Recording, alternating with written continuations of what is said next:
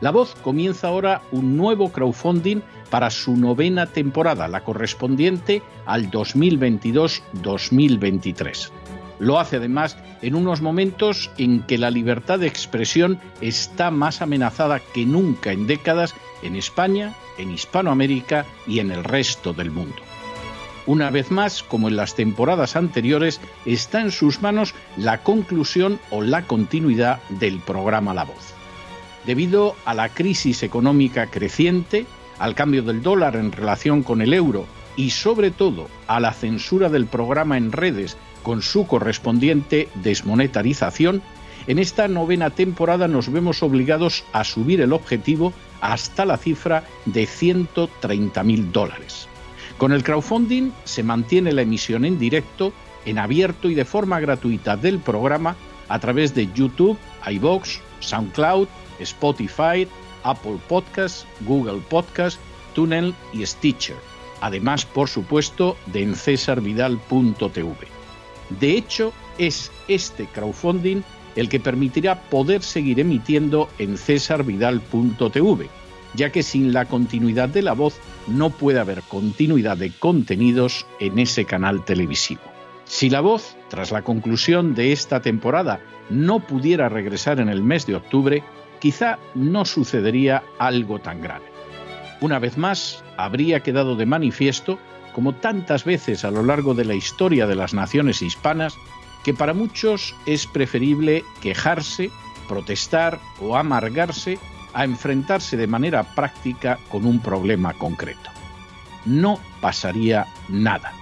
La voz simplemente dejaría de emitirse por la sencilla razón de que no hay suficientes personas dispuestas a asumir el apoyo de su causa, que es la de la libertad y de la verdad la de la información independiente y la opinión rigurosa, la de la lucha contra las tiranías y contra aquellos proyectos que pretenden convertir en esclavos a los seres humanos. Si piensan que merece la pena seguir escuchando día a día la voz, son ustedes bienvenidos a la hora de contribuir al nuevo crowdfunding que permitirá que puedan escuchar este programa radiofónico una temporada más. Muchas muchas, muchas gracias por todo. God bless you. Que Dios los bendiga.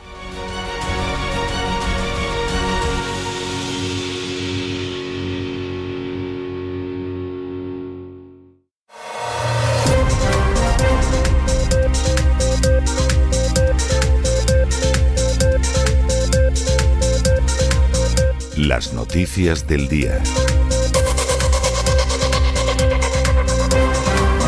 Estamos de regreso y estamos de regreso después de ese editorial que hemos dedicado al enésimo, al milésimo caso, podríamos decir, de corrupción dentro de la agencia tributaria. Fíjense ustedes, y esto es enormemente importante, que la corrupción es un fenómeno generalizado en España. Hay que ser realmente muy estúpido o muy ignorante para negar esa realidad.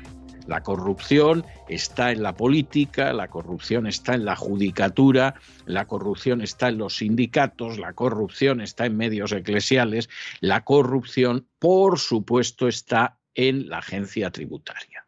En el caso de la agencia tributaria, lo que sucede es que los medios son cuidadosos. Fíjense ustedes que la corrupción no se trata igual, las furcias mediáticas no la tratan igual según donde se produzca. Si esa corrupción se da en política, bueno, eh, por regla general, los medios de derechas denuncian la corrupción de las izquierdas, los medios de izquierdas denuncian la corrupción de las derechas, salvo, salvo en provincias donde ahí dependes de quién gobierna. Y ahí te puedes encontrar con que hay un gobierno de izquierdas, pero los medios de derecha se callan como ramonetas porque necesitan la publicidad, o hay un gobierno, por el contrario, de derechas y los medios de izquierdas procuran callarse porque necesitan el dinero de la publicidad. Pero, pero, por curioso que esto pueda resultar, quizá la corrupción de la que más se sabe en España es de la de los políticos, porque la utilizan unos contra otros. Luego es verdad que a la hora de la verdad los resultados son escasos. Prácticamente nadie va a la cárcel. A muchos que se enfrentan con una condena de prisión, pues el gobierno de turno los indulta. El número, por ejemplo, de políticos nacionalistas catalanes que tendrían que estar en prisión por corrupción es inmenso y sin embargo ninguno va a la cárcel. Y esto es sabido, aunque quizá la gente no se entere o no se quiera enterar. Cuando la corrupción entra en la fiscalía y en la judicatura, aquí sí que ya no nos enteramos de nada. Esta es la pura realidad. Ahí hay un intento de tapar absolutamente todo, mediática y políticamente, a pesar de que ya sabemos, porque lo han contado los protagonistas, que hay jueces que reciben sobornos, que reciben dinero, que reciben favores y que lógicamente pues tendrían que ser encausados por cohecho y estar en prisión. De la Fiscalía seguramente se pueden decir cosas parecidas. Pero sobre eso ya hay un silencio casi, casi, casi total por parte de las furcias mediáticas. ¿Y qué pasa con la corrupción en la agencia tributaria? Ahí el silencio es total y absoluto. ¿Por qué? Pues hombre, porque la agencia tributaria es el mecanismo esencial para mantener el tinglado en pie. ¿Por qué? Hombre, porque es la que vacía los bolsillos de las clases medias para alimentar esos presupuestos cuyo contenido se llevan las castas privilegiadas. Y claro, como tiene un papel absolutamente esencial, es decir, si los ciudadanos en España, por ejemplo, decidieran un trimestre no pagar impuestos, el sistema se colapsaría ipso facto, no podría aguantar. Y como además eh, la gente de la agencia tributaria pisotea la legalidad, el Tribunal Supremo dicta una sentencia y ellos hacen exactamente todo lo contrario. Hay leyes que son abiertamente ilegales, como las que en un momento determinado dictó Montoro o después ha dictado Montero, pero ellos aplican la doctrina Eichmann y obedecen órdenes y aunque la ley es ilegal, la aplican. Como además se dedican a cambiar las interpretaciones de la ley, siempre para desvalijar más ampliamente a sus víctimas, pues evidentemente la inmensa corrupción de la agencia tributaria nunca sale a la luz. Cuando en un momento determinado, como el caso que les hemos contado esta noche, resulta que, claro, es que desfilan hacia la cárcel. Y además es una operación masiva contra la corrupción que tiene como su centro la agencia tributaria, bueno, pues algún periódico local dice algo, pero no se atreve a mencionar los nombres lo que habría hecho si se hubiera tratado de un diputado, de un ministro, de un alcalde, de un consejero de una comunidad autónoma, en el caso de la agencia tributaria no se dice ni palabra, ni palabra, porque se sabe que son una pieza clave a la hora de robar, de expoliar, de saquear a las víctimas que son los ciudadanos para mantener el tinglado en pie. Y claro, lógicamente esto hay que protegerlo. Insistimos, al final es solo dentro de la prensa local donde aparece alguna de las noticias de la inmensa corrupción que caracteriza a la agencia tributaria. Y claro, de pronto hay una noticia perdida en un medio gallego, una noticia perdida en un medio andaluz, siempre evitando dar los nombres de los sicarios de la agencia tributaria que presuntamente son delincuentes a los que han pillado con el carrito del helado. Pero la corrupción es inmensa es inmensa. Esto es algo que si en un momento determinado, pues en vez de suceder en Galicia o en Andalucía, a lo mejor sucede en La Rioja o sucede en Valencia, pues lo mismo los medios locales lo silencian y no nos enteramos. Y estos son los casos más graves. Porque luego hay toda una línea de prevaricación, de fraude de ley y desobediencia a la legalidad que es espantosa. Porque luego hay una línea en la cual se utiliza incluso a la Fiscalía para intentar amedrentar a víctimas a las que no consiguen desplumar todo lo que querrían. Esto es un fraude de ley. Esos sicarios de la agencia tributaria tendrían que estar en prisión por ello, pero lo cierto es que la Fiscalía, en no pocas ocasiones, en otras se opone, pero hay ocasiones en que se presta a ese fraude de ley, lamentablemente. Y como esas, muchas otras situaciones. Bueno, pues miren, no se engañen ustedes. Mientras no se entre a fondo en ese inmenso foco de corrupción de la agencia tributaria, que es la prevaricación y la corrupción todos los días, todos los días. No hay nada más que ver la inmensa cantidad de casos en que cualquiera que conozca la ley y tenga un sentido mínimo jurídico se da cuenta de que es el fraude de ley y la prevaricación sistemática y continuada basada en una soberbia absolutamente intolerable en una sociedad civilizada y en la conciencia de que efectivamente no les va a pasar nada. Mientras no se acabe con eso, no hay manera de arreglar España porque el tinglado de explotación, saqueo y esquilme de los españoles sigue en pie.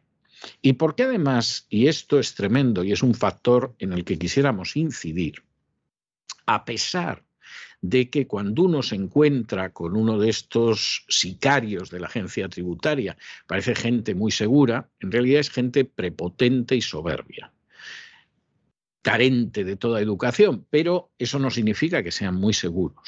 Ellos saben, por ejemplo, que hay inspectores de la agencia tributaria a los que les han dado una paliza. Saben, por ejemplo, que algún inspector de la agencia tributaria se ha encontrado con que le apuñalaban en esa parte del cuerpo donde la espalda pierde su honroso nombre. Lo saben y procuran que no salgan los medios de comunicación, porque como cunda el ejemplo, pues empieza la cacería y sería tremendo. Y lo que seguramente no es un conocimiento generalizado, pero algunos ya lo saben, es que hay contratos para sicarios que van a asesinar a esos esbirros de la agencia tributaria. ¿Y eso por qué? ¿Españoles? No, no, los españoles no están para eso. No, porque en algún momento gente que se cree muy lista ha ido a robar a el contribuyente que pensaba que era un pobre español. Y entonces ha dicho, te vas a enterar, yo soy un inspector de la agencia tributaria, aquí te voy a sacar hasta los higadillos. Y como eres un español, te aguantas y tragas. Y no han tenido la inteligencia ni la sagacidad de intentar ver si detrás del español había otra gente.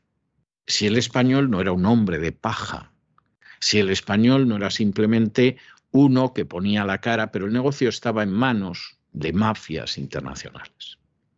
Y entonces han entrado, igual que siempre, pisoteando derechos, extorsionando, prevaricando. Ah, pero esta vez no era un señor de Málaga, ni de Huelva, ni de Madrid, ni de Santander. Esta vez era un señor que a lo mejor sí era de Madrid, de Huelva, de Málaga o de Santander, pero que era la pantalla de una mafia internacional. Y esas mafias ya han emitido órdenes para asesinar a esbirros de la agencia tributaria. No los van a matar hoy, quizá tampoco la semana que viene.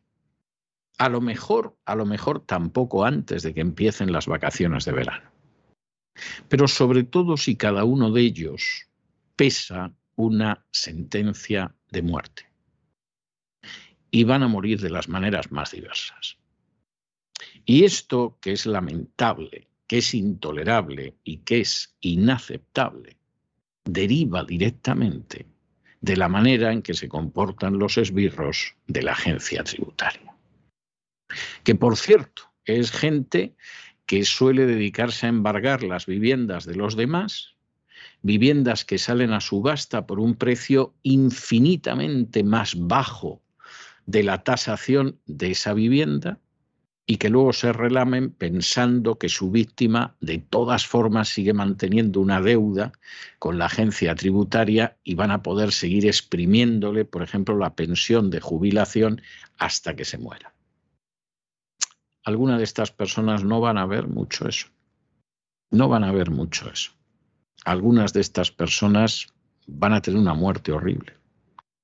Y todo porque en un momento determinado no supieron pensar que detrás de la víctima española había gente que entra dentro de la categoría del victimario y a la que le importa realmente un pimiento la agencia tributaria, la manera en que ayuda a sostener el tinglado en España y los que se aprovechan del tinglado en España. Es terrible, al final, cuando uno tiene la visión completa de esa corrupción inmensa que caracteriza las acciones de la agencia tributaria, cómo de pronto uno contempla que lamentablemente los contribuyentes españoles siguen sin unirse en una asociación de damnificados por Hacienda e ir a sentar a esta gente en el banquillo.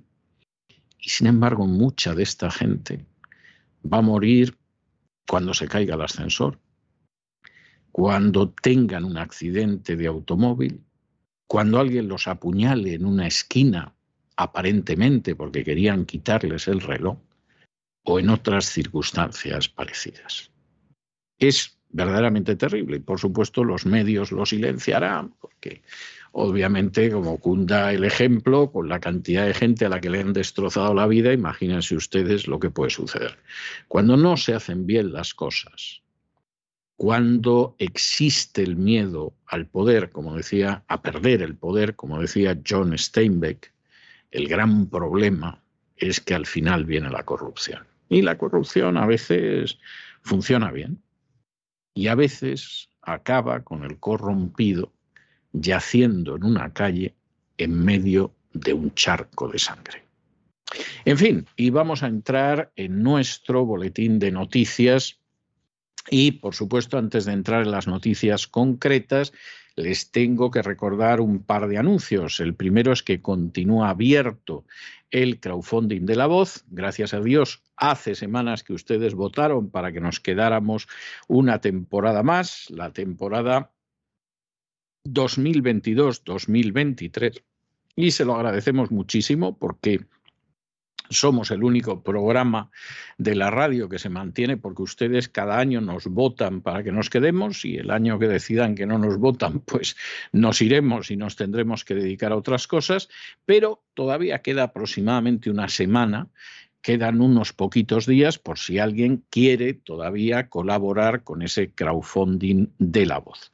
El segundo anuncio tiene que ver con el premio de novela cristiana César Vidal que otorga la Agustin Agency. Ya saben ustedes que el plazo de presentación de las novelas acaba el 15 de julio, el próximo 15 de julio a las 12 de la noche.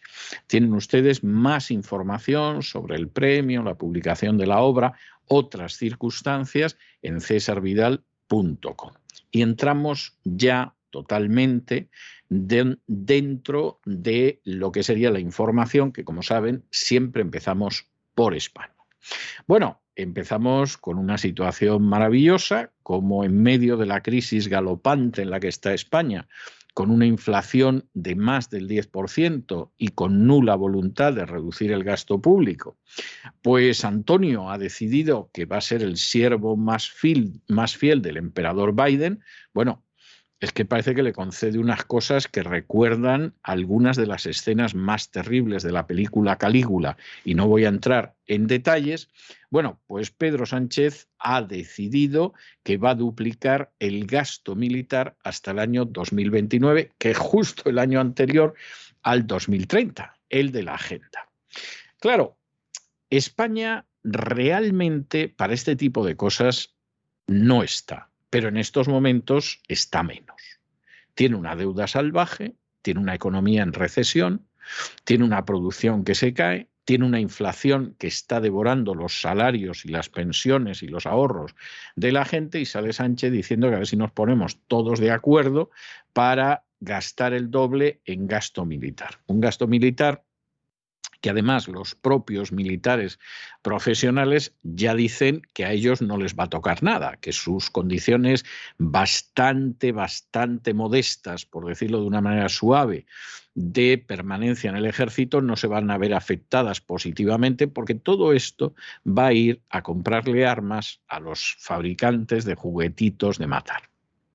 Bueno, ¿y cuál ha sido la reacción? Pues hombre, reacción entusiasta la verdad es que no se puede decir que la haya recogido eh, Pedro Sánchez ni siquiera entre sus socios de gobierno. La gente de Podemos ha dicho que ni hablar, cosa por otro lado que se comprende y, y es una de esas veces en que hay que decir que por las razones que sea tiene razón.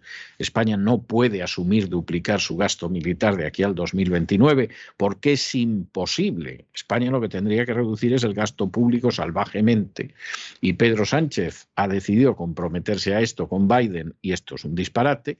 Y el Partido Popular, que claro, no se puede negar, porque ¿cómo se va a negar el Partido Popular a inclinarse ante las exigencias de la OTAN? Le ha dicho, ¿y de dónde va a sacar usted el dinero? Que es una manera de no decirle que no, pero al mismo tiempo de decir, hombre, Pedro, que no se puede. O sea, que no se puede, que si nosotros te apoyamos y todo, pero, pero ¿dónde vamos a sacar el dinero? Si no hay manera, si te estamos ayudando a mantener todos los chiringuitos y pesebres que existen. O sea, ¿de dónde vas a sacar este dinero que no hay? Y aquí está la situación.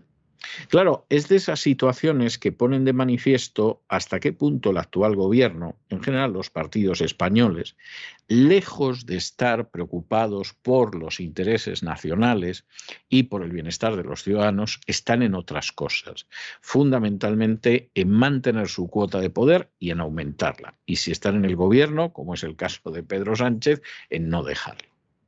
Pero en estos momentos, aumentar el gasto militar en la OTAN es un disparate. Seguramente en otros momentos también lo habría sido, pero bueno, digamos que de alguna manera la mula ciega se hubiera podido vender con más facilidad. Pero es que en estos momentos es absolutamente imposible. Claro, los de Podemos se niegan, lo cual era de esperar, pero insistimos, es que tienen razón en este caso. Y la gente del Partido Popular pues no se atreve a oponerse, pero pregunta ¿Y esto cómo? Bueno, pues esto de preguntar cómo, parece mentira que los del Partido Popular que han gobernado se lo pregunten, pues robando más a los ciudadanos. ¿Y cómo van a robar más a los ciudadanos? Hombre, para eso está la banda de la porra del expolio ciudadano, que es la agencia tributaria. Vamos, si es que la cosa está más clara que el agua. Y para que los sicarios de la agencia tributaria estén engrasados y funcionen bien, para eso se les dan bonus, que es algo que no existe en otros países, porque claro, evidentemente dar bonus a alguien que tiene que reunir dinero, pues es una vergüenza. No existe en otros países, pero en España sí. Examinamos estas y otras noticias que les afectan con la ayuda inestimable de María Jesús Alfaya. María Jesús, muy buenas noches. Muy buenas noches, César. Muy buenas noches a todos los oyentes de La Voz. El presidente Pedro Sánchez, en el marco de la ONU, ha pedido un acuerdo de país para duplicar el gasto militar hasta el año 2029. Unidas Podemos se niega y el PP pregunta a Sánchez de dónde va a sacar el dinero. Como saben, España se comprometió con la OTAN en incrementar el gasto en defensa hasta el 2% porque nuestro país tenía uno de los índices más bajos de inversión en defensa de la alianza. Y ahora, pues, suscribe esta promesa en la cumbre de la OTAN que, como saben, se celebra en Madrid. El presidente Pedro Sánchez se expresaba de la siguiente manera. La OTAN es una alianza de democracias en defensa de la democracia. La alianza tiene decidido aumentar sus capacidades de disuasión. España se ha comprometido en ir aumentando el presupuesto en defensa hasta cerca del 2% para el año 2029. Pedro Sánchez aprovechaba para vender este plan hablando de las bondades, asegurando que esto va a generar empleos, empresa y oportunidades en distintos territorios. Decía también Pedro Sánchez, tenemos que ser conscientes de que más allá de Europa, el mundo está muy complicado y es importante defender nuestra forma de vivir y nuestra forma de relacionarnos con normas. La seguridad es condición indispensable para mantener nuestro modelo de vida. Como les decíamos, sus socios de gobierno, Unidas Podemos, se desmarcan, se niegan a asumir este gasto en defensa, exigen más gasto social y dicen que España necesita más una renta garantizada que tanques. El Partido Popular le pregunta a Sánchez de dónde va a sacar el dinero.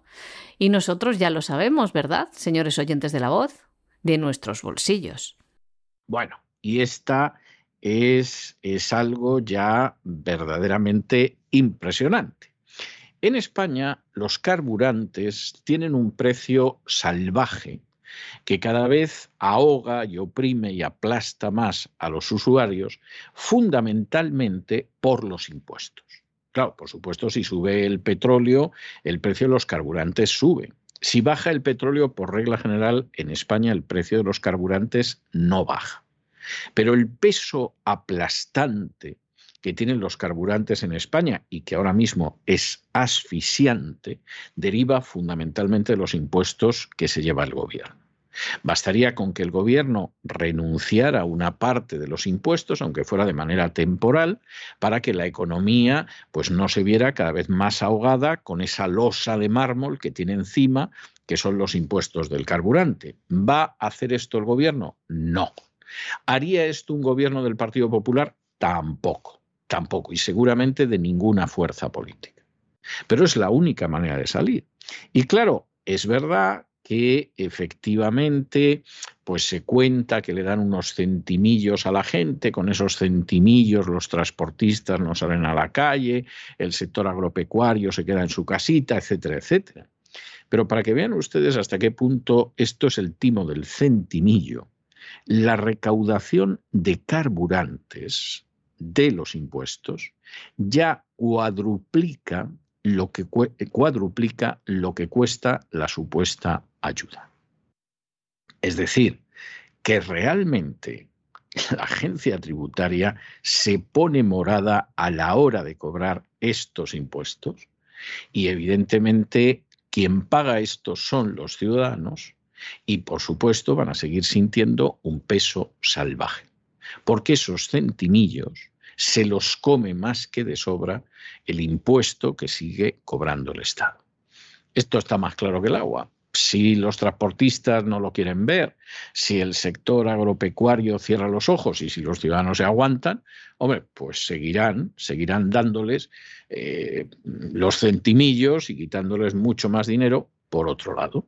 En un momento en el que las compañías eléctricas, cuando estamos en un momento de subida de precios, tiran a la basura la energía eólica que tanto abunda en nuestro país. No les interesa porque así mantienen los precios altísimos y los impuestos. Algo pasa también con los combustibles y la traída y llevada guerra de Ucrania, esta crisis energética y esta crisis energética que ha sido creada imponiendo sanciones a Rusia e importando gas de otros territorios como los Estados Unidos mucho más caro.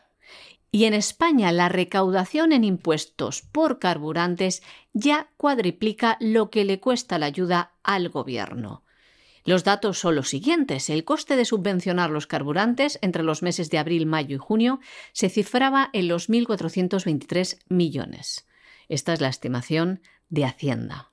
Y esta cifra ya ha llenado las arcas de Hacienda con creces, solamente con el impuesto especial de hidrocarburos. Si vamos a cifras concretas, el Estado ya ha ingresado entre enero y mayo de este año un total de 5.154 millones de euros con esta tasa, que supone cuatro veces más que el coste de subvencionar los carburantes. Esta vía de ingresos está siendo muy lucrativa para la agencia tributaria. Los cinco primeros meses del año, este impuesto que se carga sobre carburantes o la factura del gas ha aumentado un 15% con respecto al mismo periodo del año 2021, elevándose hasta los 5.154 millones, es decir, casi 700 millones más. Y en este pasado mes de mayo el ingreso por el impuesto especial de hidrocarburos ha crecido un 17,3% con respecto al mismo mes del año anterior, alcanzando la recaudación de 944 millones frente a los 804 recaudados en abril. Y nos vamos a Hispanoamérica, y nos vamos a Hispanoamérica donde el gobierno del presidente Lasso y los indígenas después de dos semanas y media, ah, no llega a las dos semanas y media, dos semanas y un poquitín de protestas, han llegado a un acuerdo. Esto es significativo y tiene muchas lecturas. Una de ellas es que Lasso no quiere caer. Y Lasso sabe que se ha salvado de que lo saquen de la poltrona presidencial verdaderamente por un pelo. Hubo un doble de legisladores, una cifra doble de legisladores partidarios de echarle que la cifra de los legisladores que no lo echaron. Lasso se salvó realmente por los que decidieron abstenerse y por muy poquito, por ocho votos de diferencia. Y por lo tanto necesita tranquilidad. ¿Y qué es lo que ha hecho para tener tranquilidad? Pues hombre, hacer concesiones hacer concesiones, conseguir que efectivamente la gasolina cueste menos, que el diésel baje de precio, eh, sacar las explotaciones petroleras de la Amazonía, que era algo que eh, preocupaba mucho a los movimientos indígenas, perdonar deudas, etcétera, etcétera, etcétera. No es que se hayan puesto de acuerdo en todo, pero las cesiones de Lasso son tremendas. Ahora, ¿esto qué significa? Primero, que Lasso no quiere que lo echen del poder y que se ha dado cuenta de que lo pueden echar, que ha estado al borde y que por lo tanto ha decidido ceder. Segundo, que cuando la gente se moviliza en una situación como esta consigue una bajada del precio de los carburantes.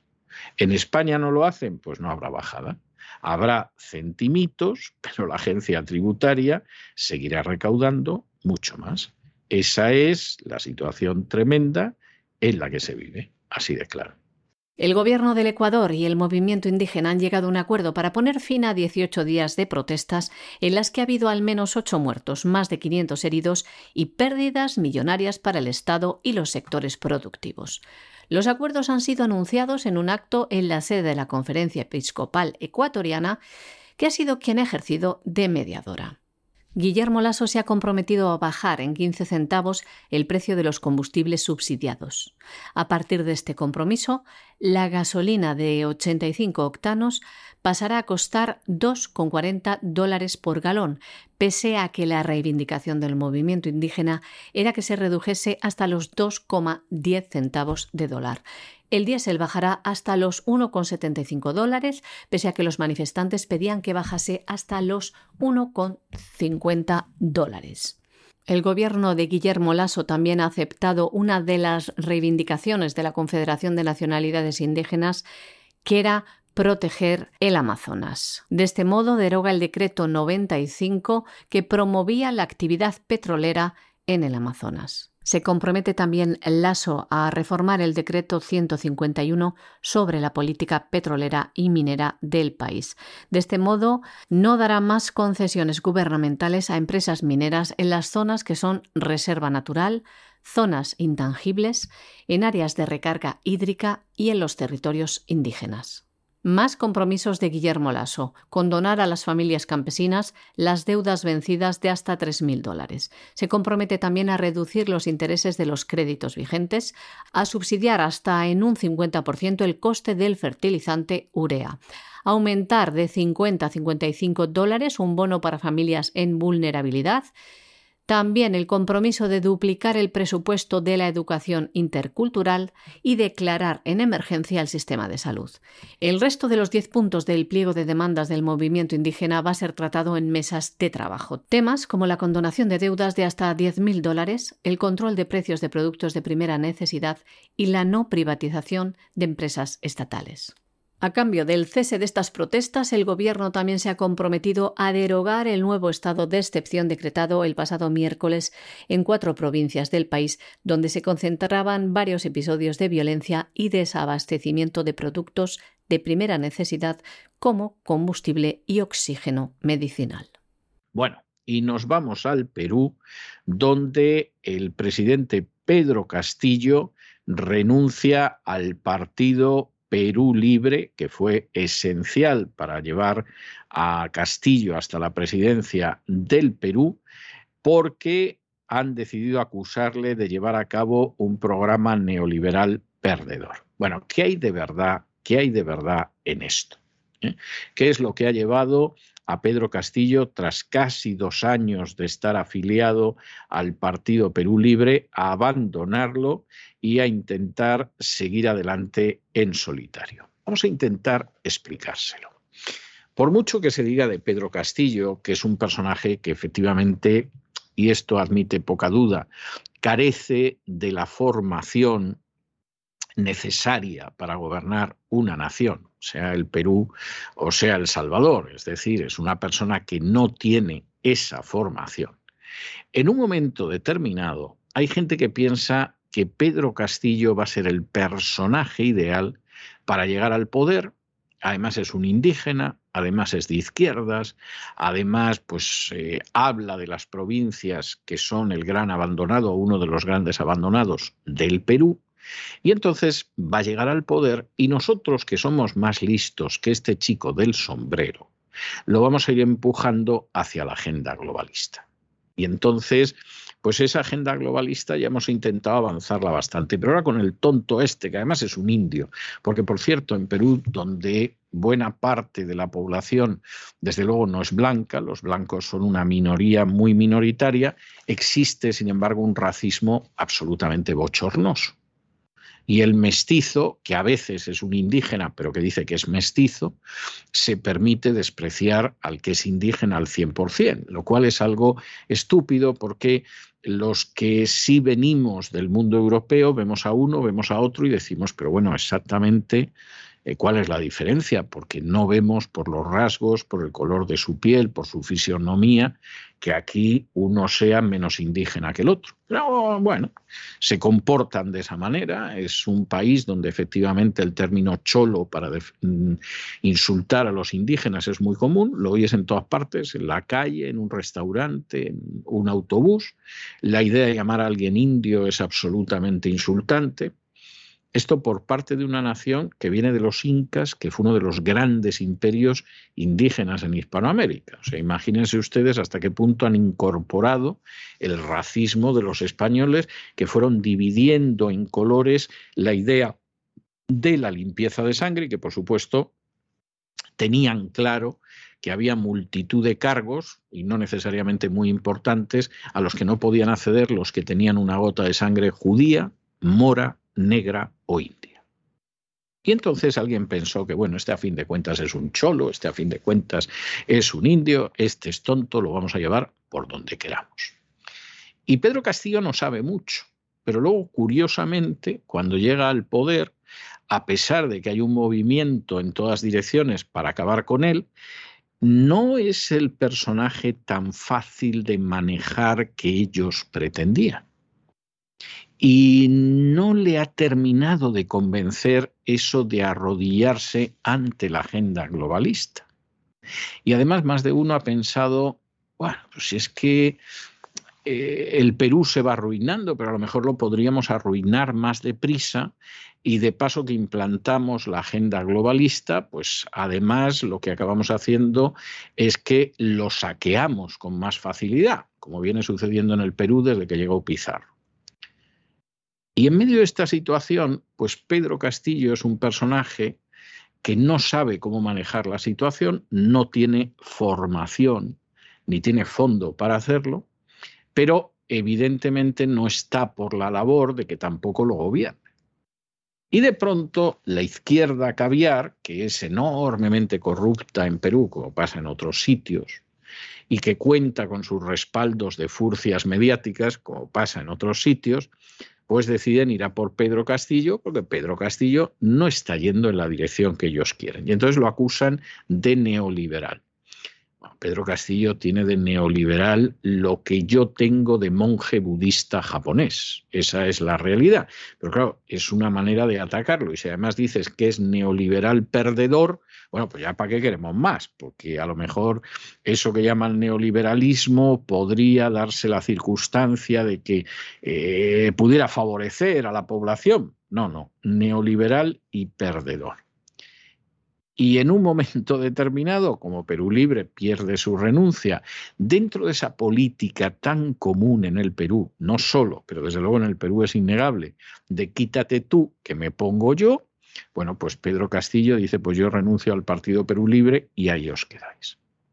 Y la situación en Perú es preocupante, es preocupante porque en buena medida la casta política está simplemente en el quítate tú que me pongo yo, o en mantener la situación y ver si llegamos a ciertas cotas de poder. No a mucho más. ¿eh? Uno mira en términos generales el panorama político y es muy desesperanzador. Y por supuesto, pesando sobre el Perú la espada de Damocles de la agenda globalista y la idea de que, bueno, cuanto más arruinemos al Perú, con más facilidad vamos a poder saquearlo en los próximos años, como ha quedado de manifiesto en Venezuela.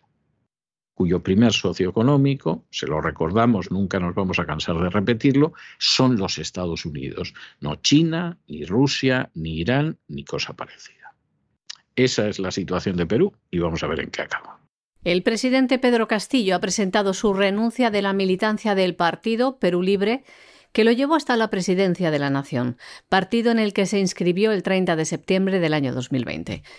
El presidente de Perú toma esta decisión después de que pidieran su renuncia al acusarle de haber promovido la disidencia interna e implementado un programa neoliberal perdedor.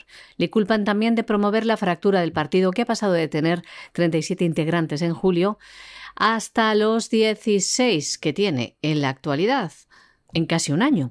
Los legisladores disidentes pasaron a las bancadas de Perú Democrático y el bloque magisterial. La decisión de sacar del partido a Pedro Castillo fue tomada de manera unánime por el Comité Ejecutivo Nacional, por la Comisión Política y por la bancada legislativa del partido de tendencia marxista. Sus dirigentes afirmaron además que el jefe del Estado ha emprendido políticas de gobierno que no guardan consecuencia con lo prometido en la campaña electoral y menos con el programa e diario del partido. Bueno, y nos vamos a internacional, y nos vamos a internacional, donde el presidente Biden se defiende, pero vamos, como gato panza arriba, le da coces al Tribunal Supremo mostrando que la legalidad le importa absolutamente una higa y en estos momentos pretende imponer unas normas excepcionales en el Senado a ver si consigue sacar adelante una ley que convierta el aborto en derecho. Y uno dirá, pero vamos a ver si esto no es posible, si hay una sentencia del tribunal que no le importa al Tribunal Supremo a Joe Biden. Joe Biden es un presidente con un desprecio por la legalidad y por las instituciones que da miedo, como por otro lado es habitual en la gente que está sometida a la agenda globalista. Y además, Joe Biden sabe que esto lo tiene que sacar ya o ya, porque si no, no va a poder. Tiene que torcerle el brazo en un momento determinado al Senado, a las reglas del Senado, porque si no, no consigue imponer una ley que además sería una ley anticonstitucional. Y es así de evidente y así de claro. Y esto, eh, ¿por qué lo ve tan mal? Hombre, miren ustedes, va a haber en noviembre unas elecciones de midterm. Biden necesitaría ganar dos escaños en el Senado y mantener el Congreso. El Senado tal y como está ahora mismo la población de Estados Unidos, a lo mejor en noviembre estamos nadando en dólares y la gente ha cambiado de opinión, pero tal y como está ahora mismo la situación en Estados Unidos, el Senado lo pierde. Y es muy posible que pierda también el Congreso. Y en medio de esa situación necesita violentar el reglamento del Senado para que efectivamente pueda llevar a cabo su plan de sumisión a la agenda globalista y de destrucción de este país de paso. Porque Biden sabe que efectivamente lo ha dicho. Esta es una batalla por el alma de la nación. Solo que Biden quiere matar el alma de la nación americana y sustituirla por el alma de la agenda globalista. Y esta es la situación que hay. O sea que, como ven ustedes, la cosa está caldeada.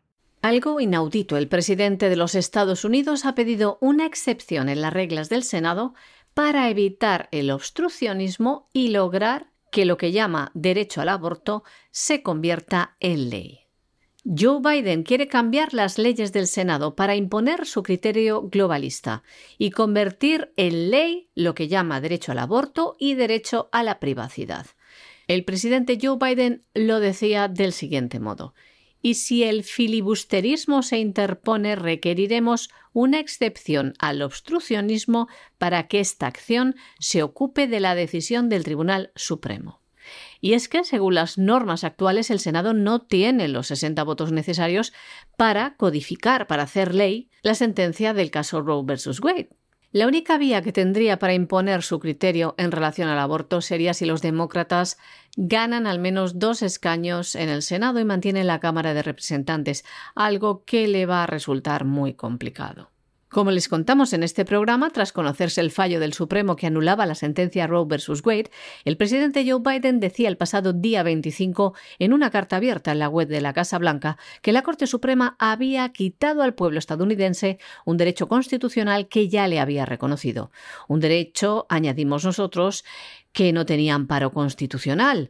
En ese momento cometió un error legal con esa sentencia del año 1973. Un día triste para el país, decía Joe Biden en este comunicado. Y añadía, esto no significa que la lucha haya terminado. La única manera de asegurar el derecho de la mujer a elegir y el equilibrio que existía es que el Congreso restablezca las protecciones de Roe versus Wade como ley federal. Ninguna acción ejecutiva del presidente podrá hacerlo, y si el Congreso, según parece, no cuenta con los votos para hacerlo ahora, los votantes deben hacer oír su voz, decía Joe Biden, y añadía este otoño debemos elegir más senadores y representantes que nuevamente tipifiquen en la legislación federal el derecho a decidir de la mujer.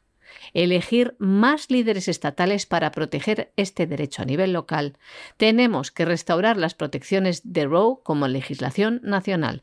Tenemos que elegir oficiales que lo hagan.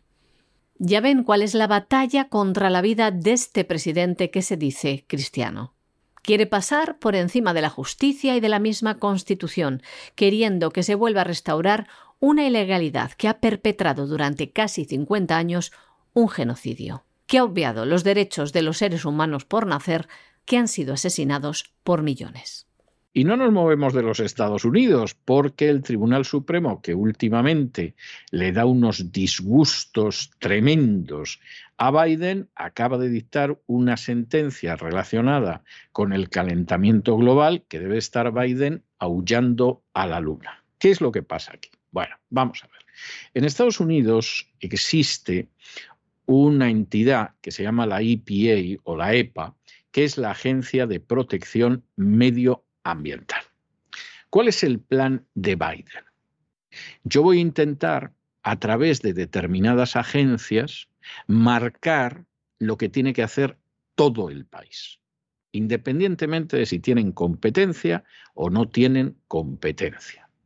Y lo voy a hacer de tal manera que yo controlo esas agencias y me puedo limpiar el trasero con lo que decida el legislativo, porque en última instancia no voy a pasar por el legislativo.